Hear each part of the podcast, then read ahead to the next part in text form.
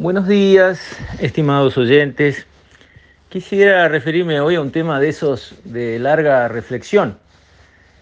Y son las raíces. Todos tenemos raíces, algunas más profundas, otros con raíces más superficiales, pero hay una historia detrás de nosotros, hay un linaje detrás de nosotros. Como nosotros somos los descendientes de los que se fueron, los que se quedaron son los europeos, y europeos se vinieron y aquí estamos los criollos. Los que se quedaron en general conocen mejor sus raíces, tienen su historia más clara. Les cuento, algunos inversores, familias europeas que han venido a la región a invertir y se han acercado a mí, me sorprendió como la persona que estaba frente a mí me decía, sí, por parte de madre em, tenemos eh, un linaje que va hasta 700 años eh, bien documentado, registrado, escrito, pero por parte de padre en realidad se llega a los mil años con solidez, con seguridad. Cosas que para nosotros nos suenan imposibles. Y esas raíces yo creo que tienen valor cultivar el conocimiento de esas raíces tiene valor. Y les voy a relatar una anécdota personal. Yo sabía por, digamos, relatos familiares que mi bisabuelo, don José Romero, había sido gobernador de Ushuaia a principios del otro siglo, por allá por el 1800 y pico, 1900. Había, digamos, este, alguna referencia en algún libro, un escritor Rojas había escrito una novela llamada Archipiélago y en uno de los capítulos empezaba diciendo, don José Romero me recibió en pantuflas. Y ahí iba todo el cuento. Entonces, en una Semana Santa, eh, un viaje familiar organicé con mi señora, mis hijas, vamos, vamos a Ushuaia, vamos a Tierra del Fuego, que es un lugar místico, ¿no? Uno dice Tierra del Fuego, es como Amazonia, es como Atacama, son lugares que resuenan en el imaginario popular como lugares especiales.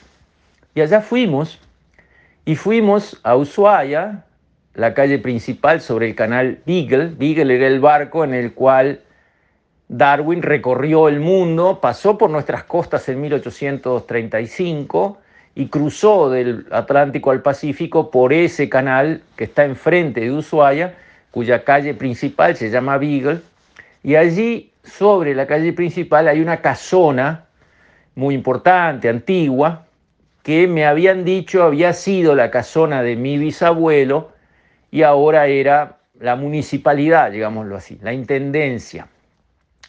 Entonces, paseando por Ushuaia, llegué hasta la casona, me fui al mostrador y me presenté. Yo soy Luis Romero Álvarez, bisnieto de don José Romero, que fue gobernador. Comenta a mi familia que esta era su casa. Y bueno, venía a conocer. Ah, un momentito. Salieron corriendo y aparecieron con un libro enorme. Lo abrieron, era el libro de las familias fundadoras. Allí estaba don José Romero, casado con doña Mercedes tuvieron 21 hijos, 21 hijos. Mercedes, a quien conocí como mis abuela en Lomas de Zamora, en, en Buenos Aires, tenía 15 años cuando se casó y tuvo hijos mientras pudo tener hijos biológicamente, muchos pares de mellizos entre medio. Y contando el nombre de cada hijo, llegó, tuvo un hijo llamado Luis, que se fue a vivir a Uruguay, donde se casó con Lastenia Diano, mi abuela, y tuvo un hijo llamado Luis, mi padre, quien tuvo un hijo Luis. O sea, llegaban hasta mí sin conocer los detalles del árbol más reciente. Y como cada hoja familiar tenía varias hojas en blanco, yo pude anotar allí eh, Luis Romero Álvarez se casó con Silvia Estajano y tuvieron a María Belén, María Lucía y María Jesús Romero Estajano. O sea, yo completé el árbol hasta donde llegaba eh, la información en aquel momento. Ahora les tocará a alguna de mis hijas en algún momento de su vida volver a Ushuaia y anotar el nombre de Kiara, Benjamín, Tommy y los que vendrán. Lo cual fue, digamos, un, un pequeño evento, no es una gran cosa, es un pequeño evento, pero que despertó mucho interés en mí y en mi familia. Y me pareció que eso agregaba valor. No hay nada de malo en registrar las raíces. Yo creo que enriquece. ¿Y qué impide que Pan de Azúcar lo haga? ¿O que Garzón lo haga? ¿O que Tranqueras lo haga? En todos los pueblos del Uruguay hay generaciones de personas que se han mantenido allí, que conocen la historia del lugar, conocen las raíces.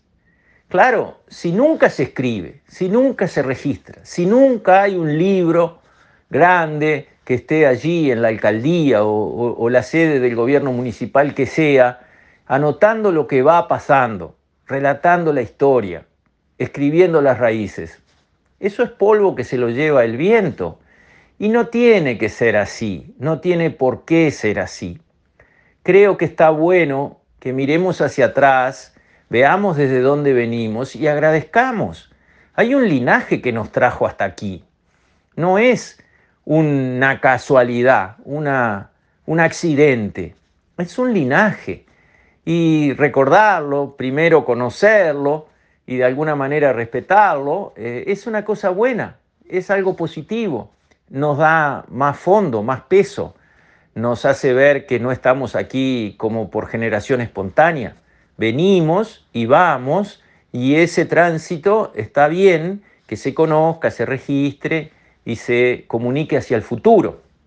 Entonces, una, una idea para nuestros pueblos. Vamos a tener en las alcaldías un libro de las raíces, donde se empiece a notar qué se sabe de las familias que han estado allí desde siempre o desde hace muchísimos años.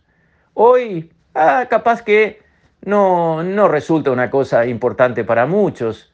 Y dentro de 100 años y dentro de 200 años, cuando ese libro sean muchos libros y esté todo allí registrado, ¿no tendrá nada de valor? Yo creo que sí. Tiene valor, tendrá valor. Con esto, estimados oyentes, me despido. Hasta mañana, si Dios quiere.